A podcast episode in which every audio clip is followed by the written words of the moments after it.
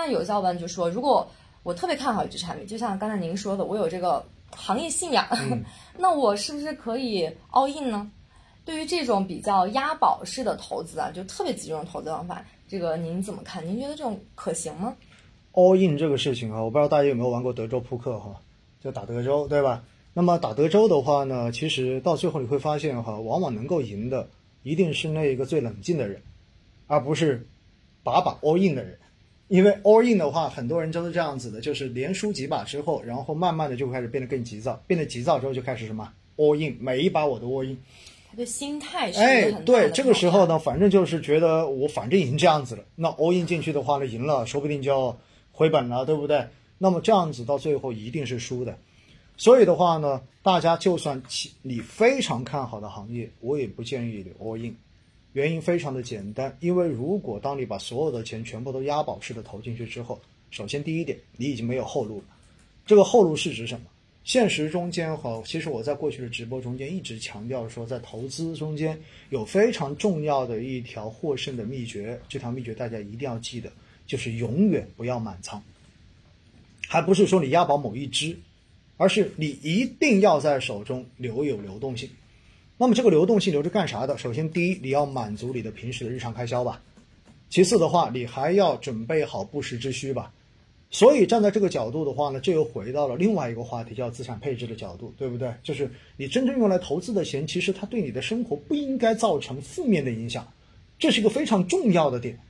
如果你没有把握好这一点的话，那就真的是多少都带点赌博的性质了。因为如果一旦投资失败的话，会影响到你的正常生活。而如果有这种可能性在，相信我，你的心态一定好不了。你只有在这种市场特别好的时候，你的心态才好；而只要市场稍微不如你的意，你的心态一定会崩掉的。而崩掉之后的话，你曾你所谓曾经对某个行业的信仰也就不复存在了，因为连基本生活都无法维持了。你告诉我，你哪来的信仰哈？哪来的投资信仰啊？对不对？所以的话呢，我要告诉大家，哪怕你再看好某一个标的，永远不要押宝式的把所有的筹码全部都投下去。那第二个话题才是什么呢？才是说，那如果我确实是我留出了必要的资金，然后剩下的这些钱，我到底是只去投一个行业，还是说我分散？就是以前说的，不要把鸡蛋放在同一个篮子里。其实这最要评估的是什么？最要评估的是你的风险承受能力。为什么呢？因为投资一定有风险，这是绝对的。你要找一个完全没有风险的投资，那到最后你就一定没有收益，因为这是一个铁定的事实。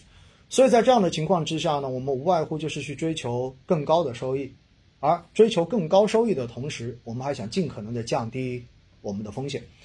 那在现实中间呢，真正站在专业的投资角度，你无外乎就是两种思路。第一的话，你先把自己能够承受的风险把它设定住，然后在这个风险一定的情况下面，尽可能的让你的收益变得更高一些，这是一种思路。还有一种思路是什么呢？还有一种思路就是，我把我的这一个收益率给确定了，确定之后，我尽可能的让我承受的风险变得更低一点。所以这是两个不同的思路，就是所谓的一个叫做目标收益法，另外一个叫做目标风险法。这一点的话呢，大家如果有你有尝试着去配置 FOF 基金的话，养老 FOF 基金，你会发现就是有这两种，一种叫目呃目标收益 FOF，一种叫做目标风险 FOF。那么这两种思路的话呢，大家都可以去采用，但在这个过程中，你就会发现哈，如果你想要降低风险，那么就一定会说不不能够只投某一个东西。因为投某一个东西，就意味着你所有的风险都取决于这单一产品的表现，这本身就已经让风险变得更加的集中了。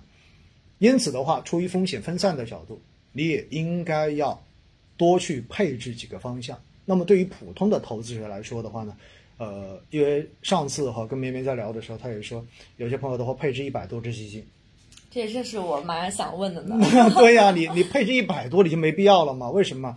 这就有有一个说法叫做什么？就是你可以分散风险，但是你把风险分散的都基本上没有之后，你会发现，你配了一百只基金，最后五十只涨，五十只跌，对冲，哎，一对冲就没有了。所以到最后确实风险是低了，但是你的收益可能性也在降低，最后你就发现你就投了个寂寞，对不对？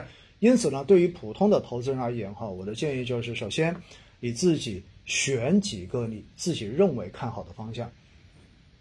比如说，哎，有人看好新能源，对不对？有人看好消费，然后的话呢，而且像新能源跟消费中间，有可能的话，它还有一定的这种替代的作用，对吧？就是这种相关度相对而言还稍微的低一点点。那么在这种时候的话呢，我建议普通的投资者，你基资金还是要稍微的集中，一般选择三个方向，或者说三只这样子不同方向的基金，我个人觉得就已经差不多了啊。这是我给大家的一个建议吧，供大家参考。嗯。